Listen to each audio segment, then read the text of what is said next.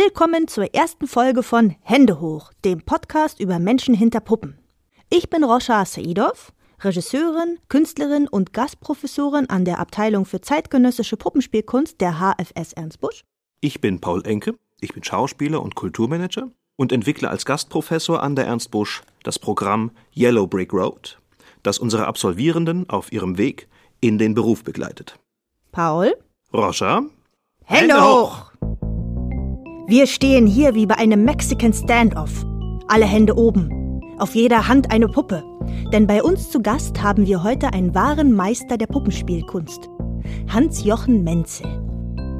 Puppenspieler, Regisseur, Professor und begnadeter Lehrmeister. Hans-Jochen Menzel ist ein Energiebündel und hat Generationen von Puppenspielerinnen mit auf den Weg gebracht. Seine Offenheit, seine Neugierde und sein Humor machen ihn zu einem nahbaren und wichtigen Pädagogen und künstlerischen Partner. Wir sprechen heute mit ihm über Motoren in der Kunst, Über Risiken, die man eingehen muss auf dem Weg zum Leben als Künstler und Künstlerin. und offene Wartburgtüren auf der Champs-Élysées. Wir haben die große Freude, ihn heute hier begrüßen zu dürfen als ersten Gast von Hände hoch!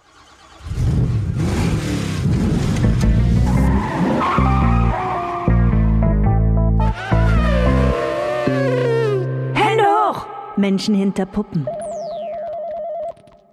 So, jetzt noch mal alle kurz was sagen. Ja, bitte. Ja, du sagst Du, auch was? auch noch mal was. Ja. So, die Aufnahme läuft, los geht's. Hier bei uns sitzt Puppenspiel-Koryphäe, Künstler und Professor Hans-Jochen Menzel. Schönen guten Tag. Lieber Jochen, es ist uns eine große Freude, dich heute hier begrüßen zu dürfen. Freut mich auch. Schön, Danke. dass du da bist. Willkommen. Herzlich willkommen. Wir befinden uns heute auf einer der Probebühnen der Hochschule für Schauspielkunst Ernst Busch auf dem neuen Campus in Berlin Mitte, was ja dein Arbeitsplatz in den letzten Jahren gewesen ist. Ja? Kennst du dich noch aus? Hast du hergefunden? Ja, natürlich. Ja gleich gefunden, gleich gewusst. Dritte Etage, 341. Ist ja ganz klar. Wie viele Szenenstudien hast du auf dieser Probebühne gemacht? Äh, also mindestens drei, glaube ich. Das ist eine, also eine ganz schöne, weil die halt mit so schönen Brettern ausgelegt ist und nicht so dunkel ist vom Fußboden her wie die anderen. Insofern und äh, ja, und die Vorhänge kann man beiseite ziehen. Also hier ist eigentlich schön. Hier habe ich gern geprobt. Sehr schön. Erste Staffel, erste Runde von diesem Podcast. Alles neu, Jochen. Du bist quasi unser Versuchskaninchen. Und um uns hier locker zu machen für unseren vielleicht so spektakulären Schlagabtausch, laden wir dich nun ein zu einer ersten Speedrunde. Antworten aus dem Bauch heraus. Das funktioniert so. Wir beginnen Sätze und du führst die Sätze zu Ende. Okay. Ja? Spielregeln klar? Ja. Also das- ist jetzt Spontanität gefragt? ja. Dann sagen wir Hände hoch. Speedrunde. Antworten aus dem Bauch heraus. Wenn ich nicht im Theater arbeiten würde, wäre ich. Dann wäre ich wahrscheinlich Archäologe oder sowas oder Ingenieur oder Physiker. Ich war noch niemals in. China. Damit war ich auf dem Holzweg Doppelpunkt. Wenn ich mir zu sicher war, dann war ich immer falsch. Was mich immer wieder glücklich macht, ist. Überraschung. Ich finde Überraschung immer gut. Das ist immer so, wenn, wenn man so denkt, das geht immer so und dann kommt was ganz anderes und das ist schön. Da finde ich es immer, bin ich immer, ja, da bin ich manchmal wirklich, nicht immer, aber manchmal wirklich glücklich. Bitte mehr. Bitte mehr Bauch, würde ich sagen. Auch wenn das eine Hochschule ist. Ein bisschen mehr Bauch. Ich trainiere schon. Das habe ich nie verstanden. Doppelpunkt. Äh, Wie man so ganz einer Sache so ganz sicher sein kann.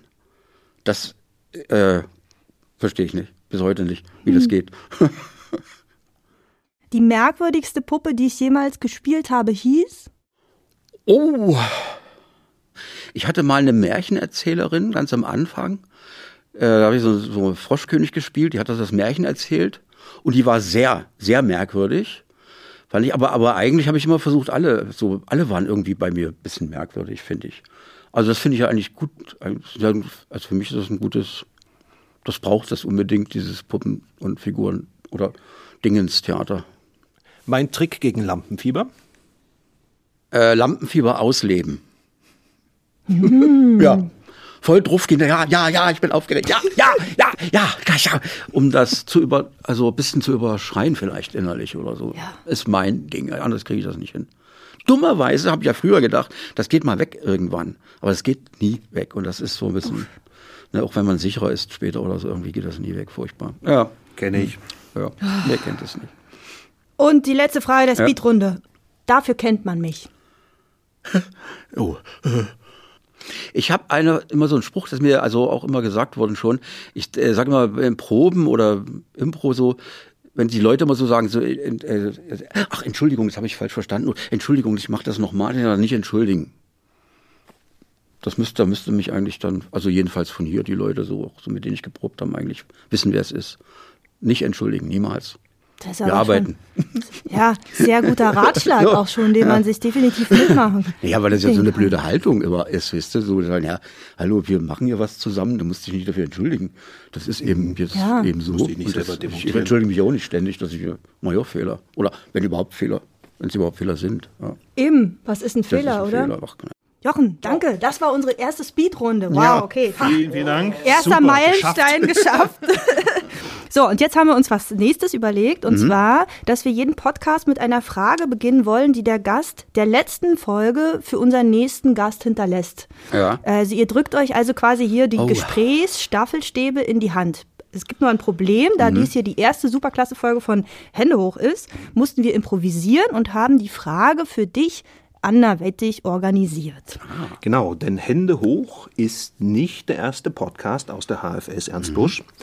Johanna Kunze, Alumna aus der Puppenspielabteilung, hat unter dem Titel Bis in die Puppen eine erste Gesprächsreihe gestartet. Ja, Fünf Folgen sind bereits online. Da geht es um Technik, Know-how und Hintergründe der Puppenspielkunst. Und ihr Zuhörerinnen und Zuhörer, ihr könnt da übrigens gerne reinhören und wir verlinken euch das. Und Johanna, die hat uns einen Gruß und die erste Frage für dich geschickt. Okay. Die Frage des vorherigen Gasts. Lieber Jochen, meine Frage an dich wäre, wie bist du zum Puppenspiel gekommen und was ist die erste Begegnung, die du mit dem Puppenspiel bzw. Puppentheater hattest? Und ganz, ganz liebe Grüße von mir. Ich grüße zurück, Johanna. Also ich habe, ähm, ich war als als Kind, ich weiß gar nicht mehr welches Alter, vielleicht so 10, 11, da war ich in so einer Arbeitsgemeinschaft Puppenspiel halt irgendwie gelandet. Warum weiß ich auch nicht mehr. Und dann habe ich da halt, da habe ich halt gespielt, da haben wir auch die Puppen mitgebaut und was ich was so.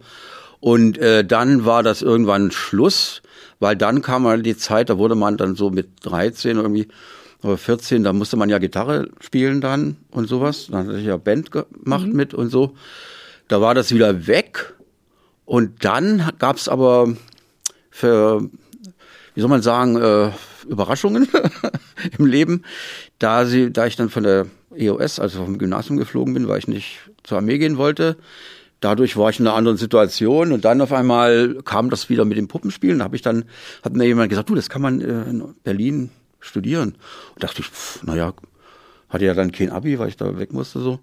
Und ähm, dachte ich, ja, pff, kannst ja mal probieren. Und so bin ich dann eigentlich hergekommen. Das war halt noch andere Verhältnisse. Ne? Das konnte man ohne Abitur studieren. Ja, als Künstler kann man jetzt ja auch. Ja. Als, also wenn du genug Talent hast, dann geht das auch mal ohne Abitur. Das machen wir jetzt auch noch so.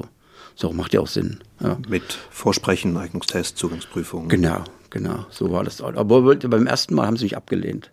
Echt? Ja, das Wirklich? Test wurde ich abgelehnt und habe dann so gedacht, ja, ja, irgendwann war mir das alles, ne, äh, musste ich halt nochmal probieren einfach. Und woher hast du dann die Motivation genommen, noch mal einen zweiten Anlauf zu nehmen? Ja, weil ich halt in meiner Lebenssituation, guck mal, ich hatte halt äh, so, musste mich da irgendwie entscheiden. Ich konnte ja, also ich konnte kein Abitur machen. So, dann hatte ich hatte sehr gute Noten mit, mit 1,4 haben sie mich da runtergeschmissen. Dann hätte ich das nachmachen müssen lange und so weiter. Und man war war jung. Ich habe dann bei Baufacharbeiter gelernt, also Mauer würde man heute sagen. Und habe dann auch so gearbeitet, musste ja dann doch zur Armee, also Grundwehrdienst, weil sonst hätte ich ins Gefängnis, das wollte ich auch nicht, zwei Jahre. Und dann danach war mir das klar, da muss man irgendwie, musste man was tun sozusagen. Und da habe ich dann zum einen so, wie sich Leipzig, irgendeine so Bauingenieurschule, so ein bisschen, hätte ich aber vorher im Abi und bis ich, und unter anderem diese Geschichte halt gemacht, so.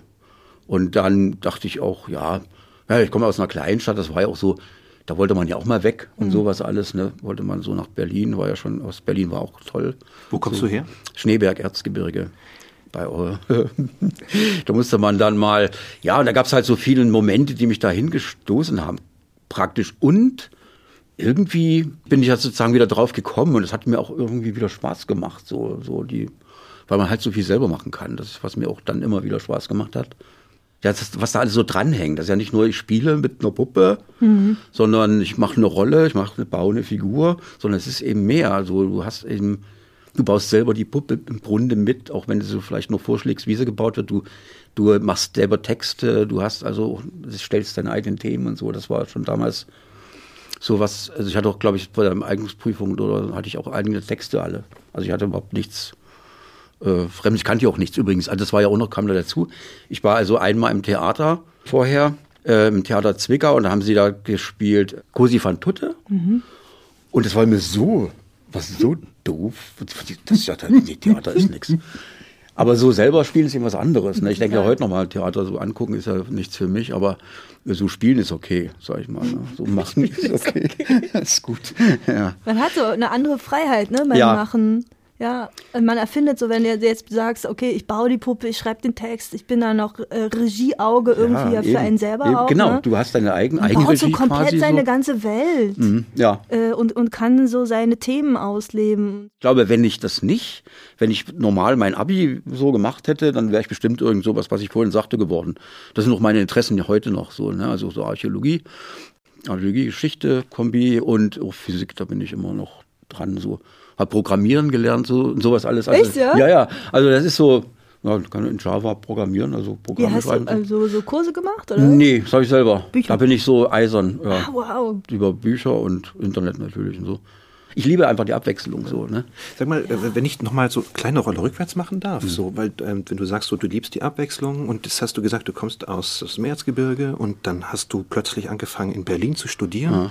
Wie ist so, wie ist das, diesen Schritt zu machen nach Berlin eigentlich ja. so etwas etwas Neues und plötzlich eine wirklich ganz andere Abwechslung zu finden ja. als das, was du im Erzgebirge also Ich fand das toll. Das war mit einer meiner tollsten Erlebnisse, so plötzlich in so einem Berlin zu sein, wo man so äh, also wo einen keiner beachtet hat. Oh, ja. Das ist in so einer Kleinstadt bist du, gehst du doch rum, da wissen die schon, da hat der Musik gemacht, da hat der lange Haare, da ist der äh, da in der Schule aufgelaufen.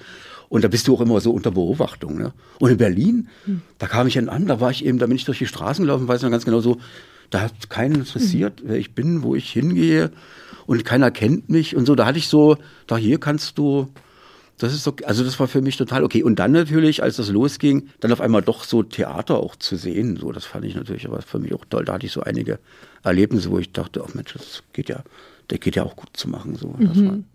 Jetzt würde ich mal weitermachen. Ja, bitte. Denn jetzt kommt die Frage der Kunstkollegin.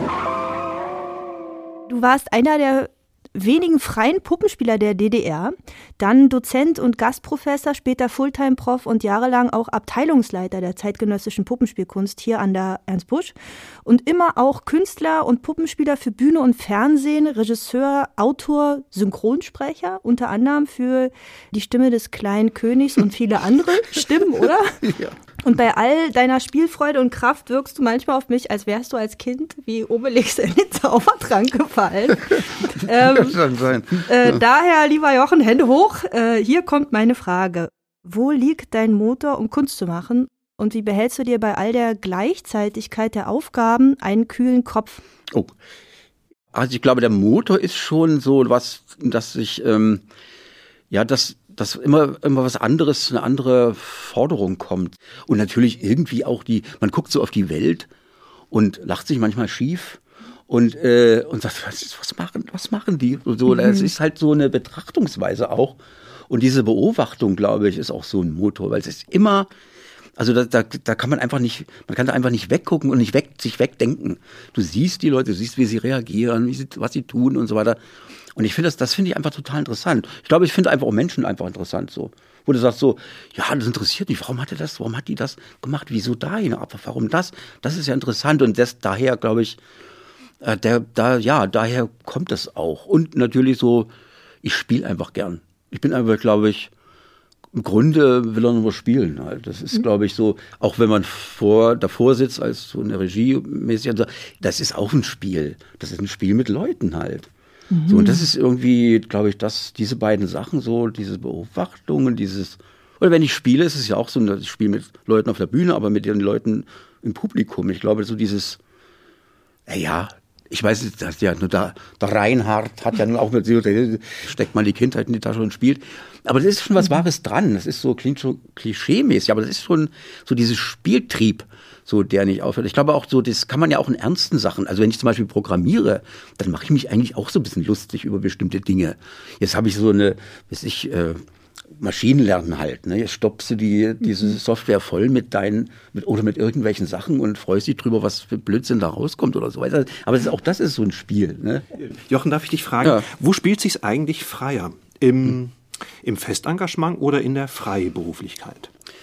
Ich liebe die Freiberuflichkeit, ehrlich gesagt. Und für mich war das sozusagen, also deswegen musste ich auch immer wieder oder habe ich immer wieder versucht, so Kooperationen zu machen, wo ich selber sogar manchmal mitgespielt habe mit den Studienjahren oder eben Regien gemacht habe und die Leute mitgenommen habe, die Studierenden mitgenommen habe nach draußen. So, das brauchte ich einfach diese Freiheit, wieder selber was zu unternehmen. Weil im Szenenstudium ist halt was anderes.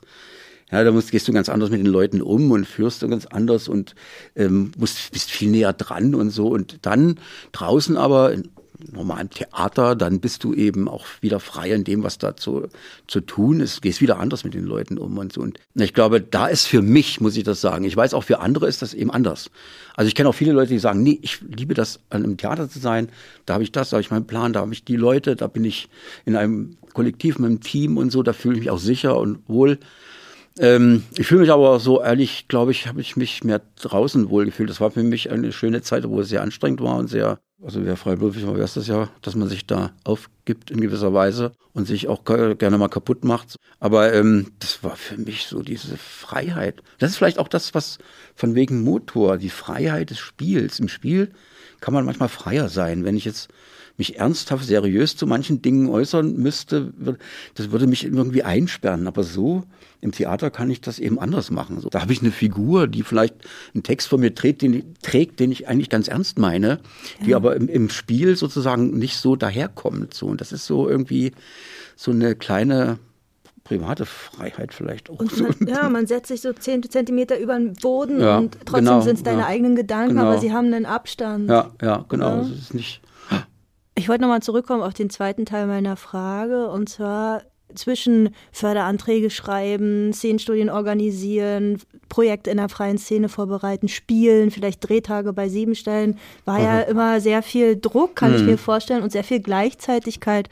Und wie hast du da einen kühlen Kopf bewahrt oder dir so einen Überblick behalten und auch eine Leichtigkeit, weil so wie ich dich erlebt habe und auch erlebe, hast du irgendwie immer eine Leichtigkeit auch ausgestrahlt? Wie hast du so das dir behalten können, den Schalk vielleicht auch? Ja, also erstmal muss man sich da organisieren, richtig. Und das hatte ich ja auch gelernt, einfach durch die Freiberuflichkeit vorher.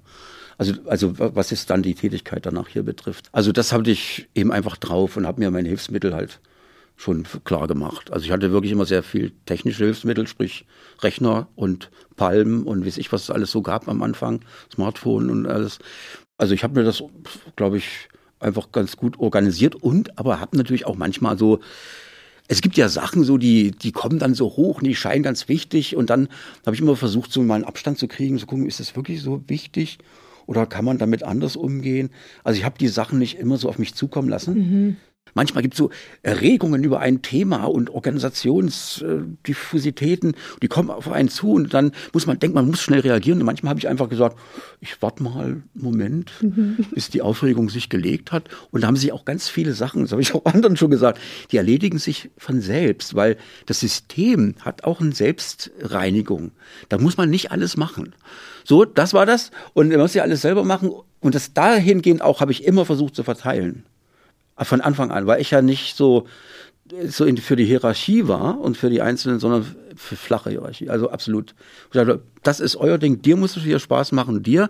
Und wenn du, bitte, bitte, das ist deine Verantwortung. Da redet ja keiner rein, mach das. Mhm. Und dann gu gucken wir mal nach. Wenn du was brauchst, sagst Bescheid oder so. Also da habe ich immer, glaube ich, immer versucht, das, das so diese, das den Leuten zu übergeben. Mhm. Und dass sie auch äh, einfach und dass man so gleichwertig ist, dass man einfach sagt, so, so wir machen hier eine Arbeit zusammen, die macht Laune, die soll Laune machen und es soll was rauskommen. Jetzt gucken wir mal, wie wir es machen. das klingt auch nach viel Erfahrung. Ne? Sowas ja, kann man, glaube ich, auch gut machen, nee, wenn man so viel Erfahrung darin schon gesammelt hat. Ja, das braucht da, man wirklich. Ja, also von Anfang an? Nee, das war nicht von Anfang an. Anfang, das muss, musste man sich schon, also musste ich mir schon irgendwie einrichten. Das hat gedauert, bis man das richtig rauskriegt, wie es geht und so. Aber es hat was damit zu tun, mit der also da mit den Leuten halt zu arbeiten, die und die auch arbeiten zu lassen und nicht so zu tun, als ob man für alles eine beste Idee hätte oder so.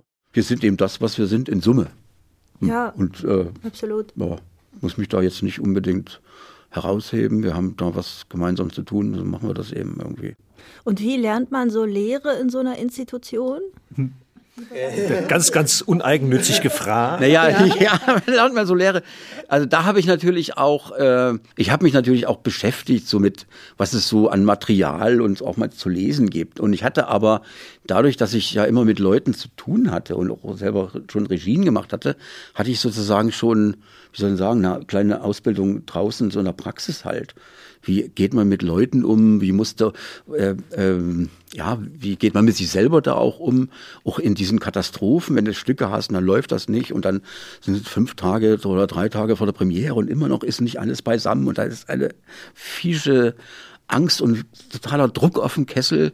Und da lernt man so damit umzugehen, dann so auch mit sich selber in diesem Druck und so. Und das ist, glaube ich, das war's, das war's. Und das habe ich natürlich dann immer mehr, also habe ich dann wirklich angefangen reinzugucken, auch in die Theorie und in natürlich vom Schauspiel viel gelernt übrigens auch. Ne? Das mhm. war, das habe ich schon auch damals, wo ich studiert habe, schon viel mir rüber getan, was so eben diese ganzen ja, was ich auch immer machten, dann, dann bei der Impro-Geschichten und so, diese, das war beim Schauspiel alles schon Grundlagen. Und das andere war eben, da es das ja so nicht so viel gab dazu, zu Improvisation, zu wie macht man das mit den Puppen und den Leuten dahinter, da, da und darunter und so weiter und so.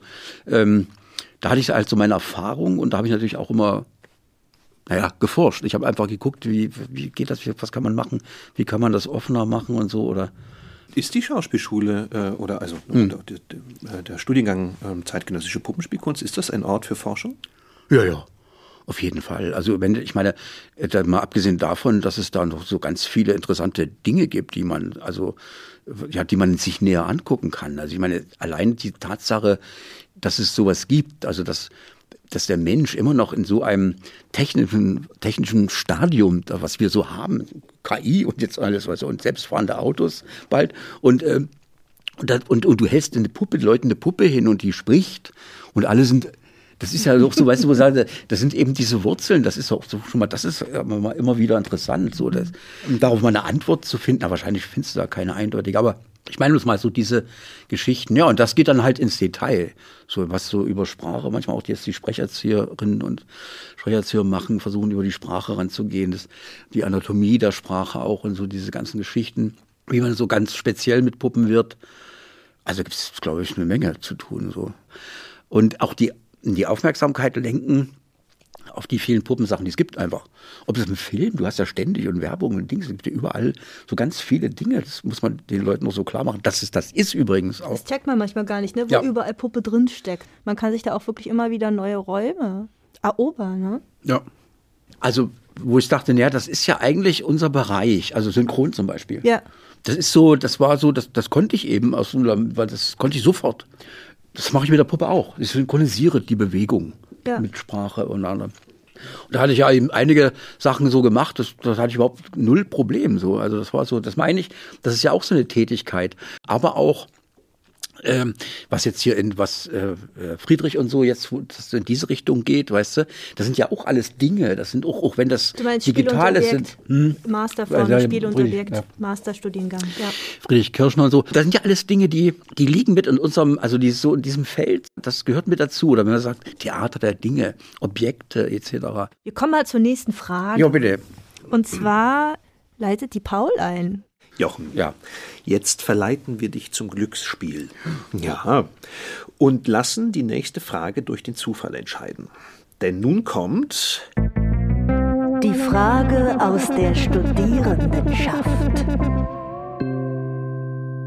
Wir haben hier ein, in diesem Glas ah. Fragen von den Studierenden gesammelt. Mhm. Und wenn du das einmal kräftig schütteln könntest, so am besten vom. Genau. genau. Schüttel mal, Jochen. während du schüttelst, kannst du es noch kurz erzählen. Ja. Du bist ja seit kurzem im wohlverdienten Ruhestand. Vermisst du den Laden hier? Ja, schon der Austausch mit den Leuten, mit dem Kollegium und auch Studierenden, so das sind schon, das, das, da, darin lebt man halt auch. Ne? Das ist schon weg und das merkt man auch. Dann haben wir jetzt die Möglichkeit für dich und zum jetzt, Austausch. Genau, jetzt kannst du ja mal hier ähm, in, aus diesem Glas voller mhm. Fragen deine Zauberfrage ziehen. Am besten so, dass man es gut hört. Wir machen so Puppen-ASMR. Ah, okay. Also ich mach das mal auf.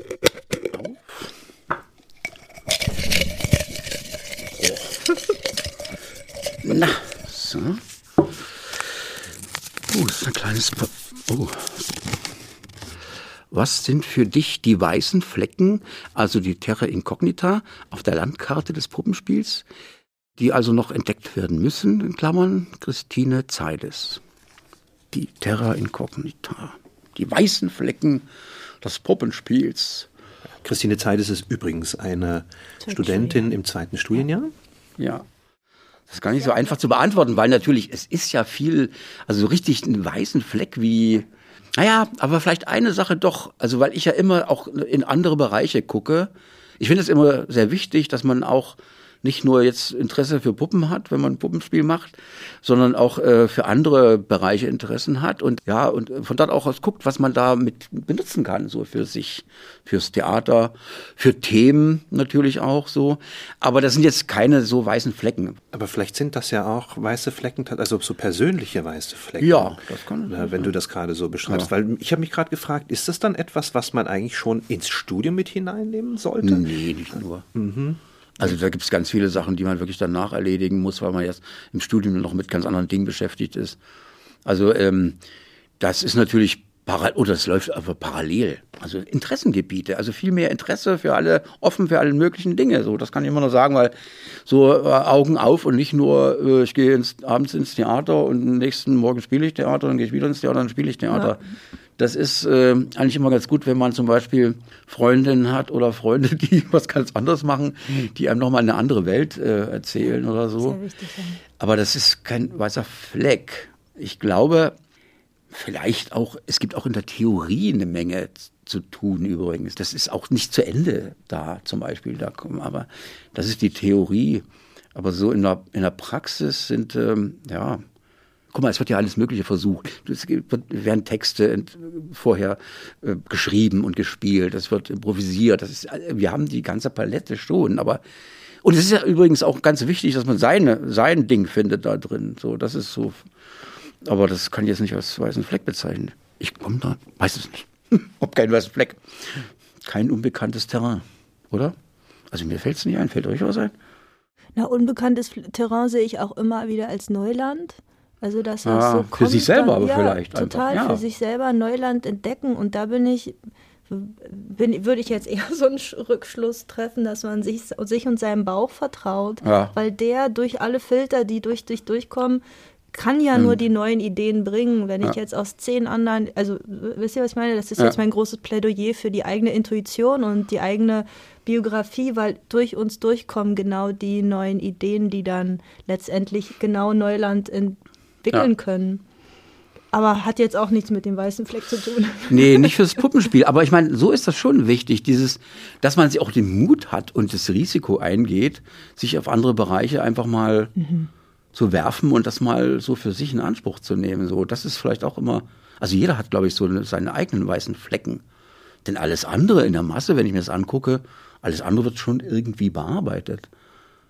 Ja, man muss auch darauf vorbereitet werden, glaube ich, dann so die eigenen mhm. weißen Flecken entdecken zu können. Ne, wenn, wir, wenn wir darüber sprechen, dass die weißen Flecken so eine persönliche Sache sind und ähm, dass man die Entdeckung für sich ähm, nach dem, eigentlich erst nach dem Studium macht, dann liegt es ja häufig auch daran, dass man innerhalb der Hochschule so ein ja, durch eigentlich auf ein, auf ein, ein Berufsbild vorbereitet wird, das doch relativ eng definiert ist erstmal. Mhm.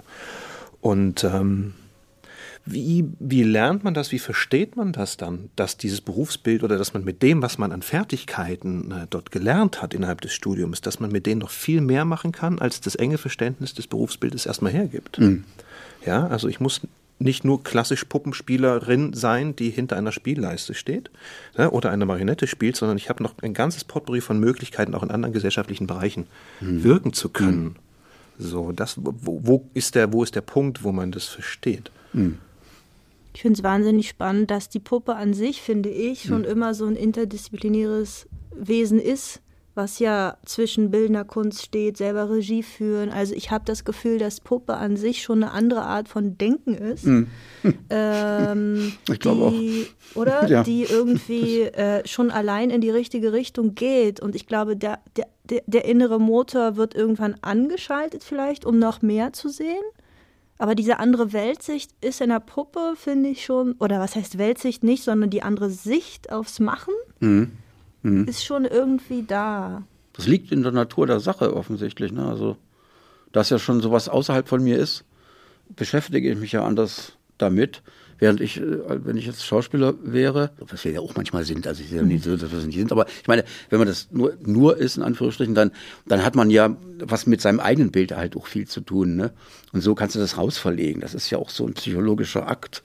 Ja, vielleicht auch ein Trick. Ne? Ist es also, ein Zaubertrick, so, ne? absolut. Ja, finde ich auch. Zaubertrick, ne? ja, Böse ja. Zungen behaupten auch, dass sich Puppenspielerinnen ja hinter ihren Puppen verstecken würden.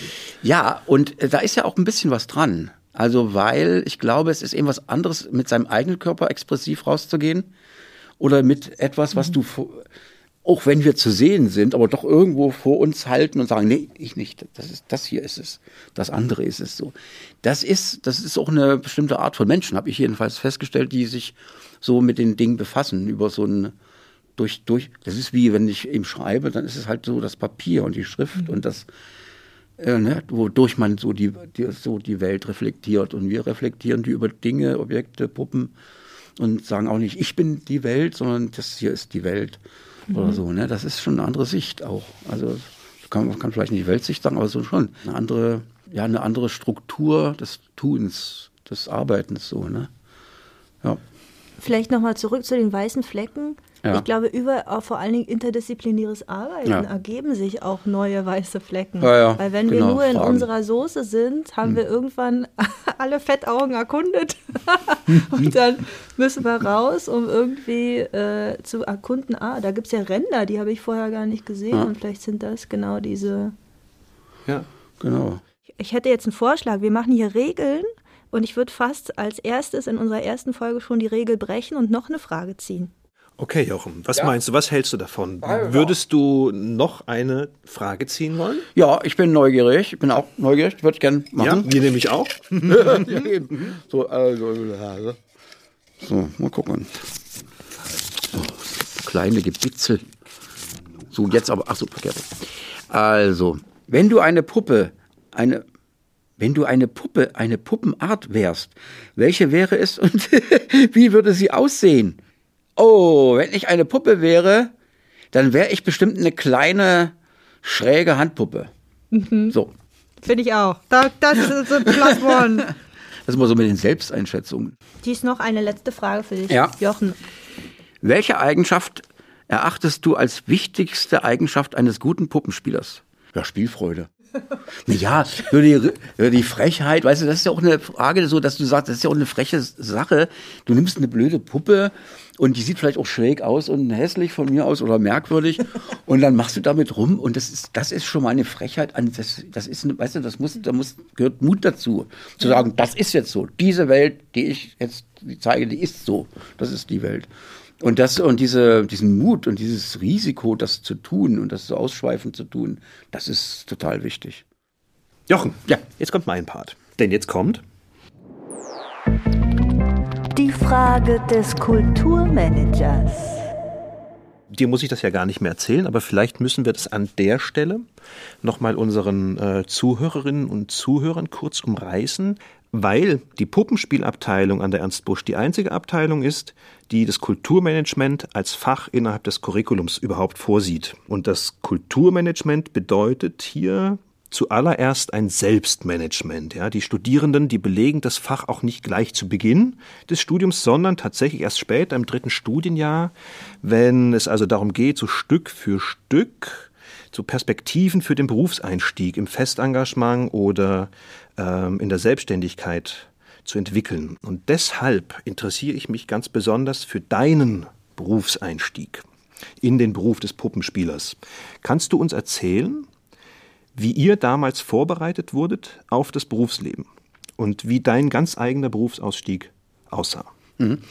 Also das war nochmal ganz anders damals. Da war ja noch äh, die DDR äh, am, am Wirken und wir mussten dann eigentlich nach den drei Jahren damals war das wie gesagt nur drei Jahre und mussten wir an ein Theater gehen, an ein Puppentheater gehen.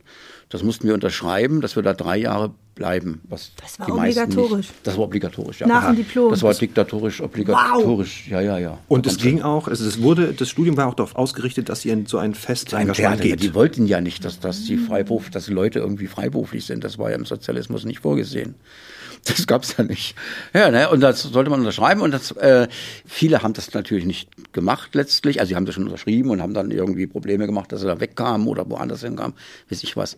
Ich hatte aber das Glück so, dass ich ans Puppentheater Neubrandenburg kam, weil die mich wollten. Und das war damals so, man sagte so, das beste Puppentheater in der DDR. So, ne? Und äh, ja, ich hatte da irgendwie, bin ich da auch schon eingesprungen während der, meiner Studienzeit im dritten Studienjahr. Die hatten da, da war irgendwas. Und das habe ich dann mal was übernommen und so. Das fanden die irgendwie gut. Und dann, ja, da wollten die das so und das bin ich da hingekommen. Also war so ganz so politisch nicht ganz so auf dem Kurs halt auch. Und dadurch hatte ich halt so dieses, was da gespielt wurde. Und da wurde das beim Bezirksleitung, bei der Bezirksleitung der SED, musste man da anfragen, darf man das spielen? Da wurden, machten die rum und also war so dieses DDR-Zeug halt, diese Diktatur, die bestimmen wollte, wie, welche, wie die Kultur auszusehen hat und so. Und in Neubrandenburg hatte ich aber auch schon dann ganz schnell, hatten viele Freunde, Regina, ja, war ja mhm. mit, wir waren ja da zusammen. Und ähm, und Freundinnen und Freunde, die auch ein bisschen anders dachten. Und dann hat es ja in Berlin, war schon die Gruppe Zinnober gerade entstanden, mhm. die auch ein paar freie Puppenspielerinnen dabei waren, Dramaturg und so. Und ähm, naja, und jedenfalls mit der, mit den Leuten war ich auch so im Austausch und äh, ja, und ich wollte halt dort nicht mehr das, das nicht mehr machen. Ich wollte meine eigenen Sachen machen. So. Und ja, und dann hat man sich dann eben entzweit und dann, hab ich, dann haben wir da gekündigt. Und das, das, das ging so einfach tatsächlich? Nee, eben natürlich nicht. Das war dann so ganz, ganz schlimm alles. Und die Obrigkeit hat es nun überhaupt nicht gerne gesehen. Ne? Und dann freiberuflich werden, und das, also das haben die einfach nicht angenommen sozusagen, das, weil man das nicht durfte. Das ging ja alles. Die konnten ja machen, was sie wollten. Also, du kannst ja nicht, weg kommst du auch nicht aus dem Land. Das ist ja, ja. Weißt du, so richtig, das war so irgendwie, ja, das kann man sich heute gar nicht mehr vorstellen. Ich selber kann es kaum dass man sich, dass man, dass man so ein Gefühl, du bist in einem Land, wo du nicht rauskommst. So, das ist irre. Ja. Das ist, ja, aber, aber trotzdem, also zufrieden. Freiberuflichkeit war nicht vorgesehen, aber trotzdem nee, war es. Es gab aber, es gab ein Gesetz, das stand drin von 1958, glaube ich. Da ging es um Zirkus äh, und äh, Leute und unter anderem Puppenspielerinnen und Puppenspieler. Und da, da, äh, das, das hat, das hat man sich dann rumgereicht als Kopie. Und damit ist man dann hin zur Konzert- und Gastspieldirektion. Äh, dann ging das irgendwie. Aber du warst halt dann auch frei. Hm. Ne, du hast natürlich dann warst du so im Grunde dann in deinem kleinen Kapitalismus, weil du kein Geld hattest. Es gab ja keine Förderung, das gab es ja alles nicht. Ja, wie hast du dann deine, wie, wie, hast du deine Brötchen verdient? Na, durch Spielen halt. Wir hatten schon ein Stück gemacht, äh, so mit Kleist-Szenen. Äh, und Rina und ich, und das haben wir dann so gespielt. Da haben wir in Berlin einen Freund gehabt, der hat das ein bisschen gemanagt übrigens. Ja. Und das war ja auch das Verrückte, es gab alles. Du hast in Berlin, das, der war dann unser Manager, der hat uns dann vermittelt an die Jugendclubs und so. Weißt du? In der ganzen Republik dann. In der ganzen ja. Republik. Und dann habe ich ja, da haben wir halt angefangen, das ist ja sehr schwierig alles. Du brauchst ja dann ein Auto, du hast ja kein Auto gekriegt und nur ganz teuer. Das, das geht, ja. ja, da hatte ich dann so einen alten Wartburg, der war so alt wie ich der Baujahr 1956. Und da ist mal die Tür aufgegangen in der Kurve, die, die Fahrertür und so. Aber dann Mit Gurt Fahrzeug, oder ohne Gurt? Na, der Gurt war, der, Gurt war schon Gurt, aber naja, die ist so nicht ganz ausgegangen, so, aufgegangen, sondern so ein Stück. Und das war Winter und da hat sie mal reingezogen, da hatte ich eine Decke vorne, weil die nicht beim Fahren zumachen konntest. Da musst du mal anhalten und alles so. Also mit solchen Sachen ist man dann losgefahren und hat so irgendwie rumgemuckt irgendwie. Naja, und dann hat es irgendwie geklappt, dass wir nach Berlin gezogen sind und da hatte man dann schon ein paar Leute, da gab es ein paar Schauspielerinnen und Schauspieler, die schon frei waren. Da gab es die Gruppe Lumpensack, hießen die, glaube ich. Dann gab es die Fritze Kater hier, ähm, Armin Petras. Ah. Fritze Kater ist sein, äh, ja, darüber ja. schreibt und so. Ja. Diese Gruppe Medea hießen die, glaube ich. Also es gab, aber die kan man kannte sich halt. Das war so ein kleiner Kreis, so und die Zinnober-Leute halt, ne. Naja, und das lief aber sehr gut so. Hatte dann so, wie gesagt, so ein Kinderstück und Froschkönig und alleine und Solo und das lief aber sehr gut, ordentlich. Und dann hatte ich, äh, dann hat, da hat irgendwie ein Bekannter, da konnte ich so eine Pappe kaufen, Trabikombi, konnten wir kaufen für 14.000 Ostmark. Und äh, wir hatten 900 so nach, weißt du, weil wir die alte andere Wartburg-Karre verkauft haben, den Rest gepumpt. Und naja, und so ging das dann los. Und dann hatte ich, wissen, ich hatte manchmal kein Geld zum Tanken. Ja. Da haben wir irgendwie Kumpel, ey, kannst du mal Fuffi, müssen wir mal tanken? Ja, ja, ja. Und so, so haben wir uns dann so durchgewurstelt irgendwie.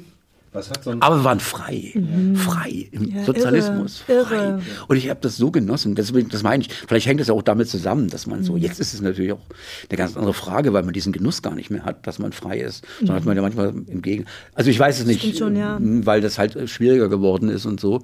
Aber damals war das irgendwie trotz allem Schwierigkeiten war das für uns so ein ganz anderes Lebensgefühl plötzlich. Ja, ja. ja. Aber das ist ja, das ist ja auch eine, eine ganz interessante Frage eigentlich, wenn du das gerade so anschneidest. Was unterscheidet denn so ein bisschen den Berufseinstieg, den du erlebt hast zu deiner Zeit und den Möglichkeiten, die damit verbunden waren, von den Berufseinstiegen, die unsere Absolvierenden heute so machen? Ja, die, die Möglichkeiten sind vielfältiger geworden, das kann man erst mal sagen. Ne? Ja. Also es ist, glaube ich, so, es sind zwar jetzt mal DDR-seits äh, einige Puppentheater eingestampft worden oder nicht mehr da, aber andererseits hat man so andere Möglichkeiten, auch andere Bereiche.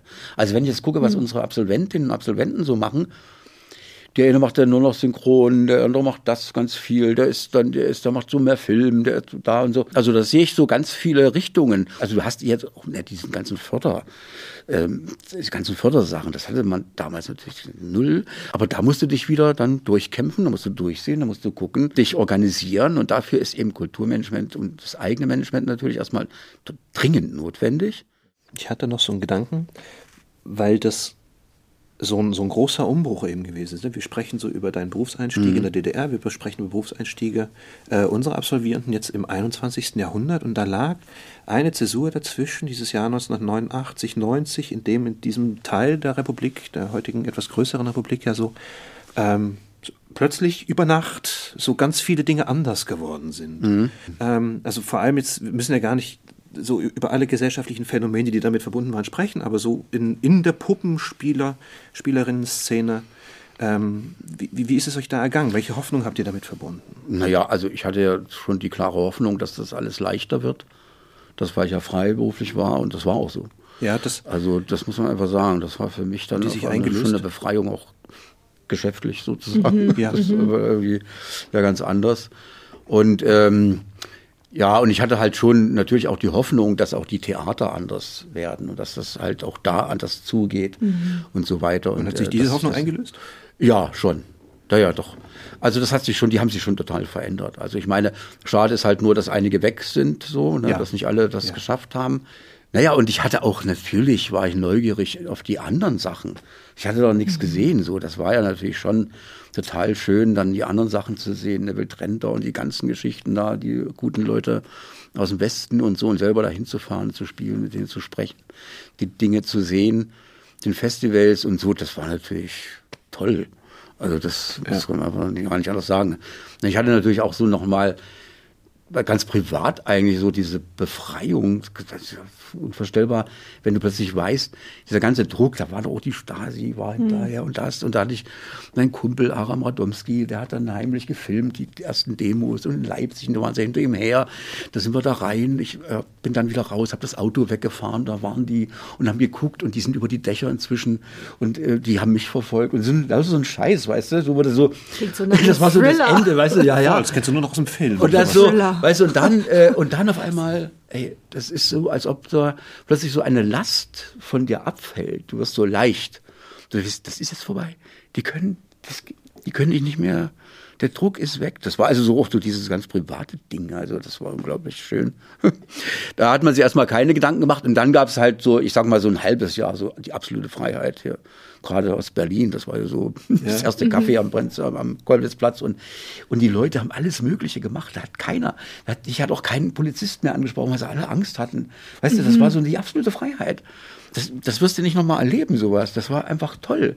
So, also, bis es dann halt wieder an alles dann dahin ging, den Gang der Dinge kennen wir ja. Ich persönlich wiederum war das anders, weil ich hatte plötzlich ich hatte vorher auch so Einladungen, auf einmal habe ich überall rumgespielt halt. Bist du auf der ganzen Welt auf einmal So, ja, da war ja. ich auf einmal überall. So, und das war natürlich, da bin ich, naja, 9. November ist die Mauer so offiziell gefallen. Ich meine, es war vorher klar, dass sowas passiert. Und im Dezember war ich in Paris und habe da gespielt und so. Wahnsinn. da bin ich mit dem Wartburg. so, so auf immer so, so, so in Paris rein. Und so sechs Spuren auf einer Seite, wo ich so, das ist jetzt mit der Landkarte so irgendwie äh, Kumpel noch so, weißt du. Und da, das war natürlich schon mal ganz andere Zeiten plötzlich. Ne? Ja. Wow. Ja, aber ich fand auch so, dann hat man natürlich auch gemerkt, wie schwer das auch im Westen war, die Abendsachen und so. Da haben wir natürlich auch gepunktet als Ostler, weil wir da viel mehr hatten abends mhm. äh, Spielplan, im Spielplan ja. sozusagen. Und äh, da gab es also ganz viele auch, die einen eingeladen haben, mit denen man gut reden konnte und so. Das war eigentlich, ähm, da ist es uns anders oder mir auch persönlich anders ergangen als vielen Leuten, anderen Leuten hier ne, im Osten. So, das muss man sagen. So, da hatte ich einfach auch ein bisschen Glück, dass ich in dieser Branche halt tätig war, so, ne, dass ich da so ein paar Vorteile hatte und natürlich auch dadurch auch lernen konnte, wie das so weitergeht. Ne? Dann kam ja diese Förderung, das kannte man ja. alles nicht, wie das ja. geht, das alles, wie kann man das machen. Äh, kann man einen eigenen Laden aufmachen? Macht man das? Die hatten halt so ihre Erfahrung mit diesen ganzen Dingen so. Ne? Und wir haben ja dann in der Gruppe, so mit der Zinnober-Gruppe, diesen Laden da aufgemacht im Theater UN, was mhm. es heute noch gibt. Das war damals noch um die Ecke, direkt am Kollwitzplatz. Das haben wir einfach sofort eröffnet und einfach gespielt. So, das war so. also ähm, Startup. Ja, war Startup. Aber auch gemerkt, wie schwierig das plötzlich ist. Und die Einnahmen waren ja nun nicht riesig. Und da hat man aber alles so, ja, da hat man halt freiwillig, dass man einfach, das war eben ja. Freiheit. Weißt du? man, konnte, man durfte eben auch alles machen und so. Wie hast du dir so eine Freiheit auch in so einem Unischiff oder in mhm. so einer Hochschule erhalten, die ja doch sehr verschult sein mhm. kann und sehr eng getaktet? Ähm, da so eine Luft zu haben für Inspiration und auch Kunst ist ja tatsächlich eine Kunst. Oder muss man aktiv machen? Oder wie war ja. das für dich? So ja, eine Freiheit das, da? Du, einfach, du merkst es einfach, dass das so ist, dass sich das auch bremst, weil das halt so eine komische Umgebung ist, die ein ja verschult. Es ist halt verschult. Und mit unserem Stundenplan und so ist, und das muss ja auch auf, in gewisser Weise so sein. Ich habe einfach versucht, immer dagegen zu arbeiten. Also das sofort aufzuheben, zu sagen, so, wir haben jetzt Zeit, wir machen und so weiter. Also ich habe das ist auch nicht immer gelungen, sage ich mal. Ne? Also musste ich auch schon, das war so ein paar, ein paar Jahre auch gebraucht, so dass man sich davon befreit, von diesen, dass man doch, das auch, auch anders sieht. Wir haben, bevor wir zur letzten Frage kommen, Jochen, mhm. einen Bereich, den, haben wir, den nennen wir Tipps und Tricks. Ja. Und zwar sammeln wir hier auch Tipps und Tricks für puppenspielende, kunstschaffende Spielwütige. Mhm. Deswegen die Frage, wenn du unseren Absolvierenden etwas zurufen könntest, was wäre das? Ähm, Risiko eingehen. Total. Ihr müsst äh, einfach mal das ab, diese Ängste und diesen äh, da, da, da abwerfen. Ihr müsst viel mehr Ris Risiko eingehen, auch ob ihr euch irgendwo bewerbt oder aber auch in, in, in jedem Szenenstudium einfach mehr reingeben von, von euch, damit ihr euch ausprobieren könnt. Das ist so total wichtig, sich zu probieren, nicht immer drüber zu reden, sondern auf die Bühne zu gehen, zu probieren, sich zu fühlen und auch immer eine bestimmte Hygiene zu haben, nämlich die, dass man auch seine eigenen Sachen immer reingibt. Und nicht nur die, die da gerade in dem Stück und so weiter gefordert werden, dass ihr euch euren, euren Platz frei macht. Das würde ich denen sagen immer. Ich fand das immer am wichtigsten, dass man seinen eigenen Platz findet, seinen Raum frei macht für sich. In dem Rahmen mit den anderen natürlich. Ja. Wunderbar. Oh, vielen Dank. Risiken. Ja, ey, das ist halt immer, ich denke mal, wenn ich man denkt ja dann manchmal dann doch drüber nach und wird eben wie jetzt auch manchmal gefragt von anderen Leuten. Und da fällt mir das auch auf, dieses, dass man so, dass ich, wenn ich ein paar Sachen nicht einfach gemacht hätte, wo ich auch totale Angst davor hatte, so, weißt du, wo du sagst, oh Gott, naja, mal sehen, einfach pff, ran, scheiß drauf, hm. verkackst du, verkackst du, ist jetzt mal egal, weißt du, so, und das, äh, das Risiko muss man einfach eingehen, dann, das ist sozusagen, wenn man das nicht macht, wird man das nicht rausfinden, was man sich selbst bedeutet. So. Schön, vielen Dank. Oh, Jochen, gerne, gerne. das sind mhm. Worte. dann kommen wir jetzt aber doch dann schon leider zur letzten Frage. Ja, bitte.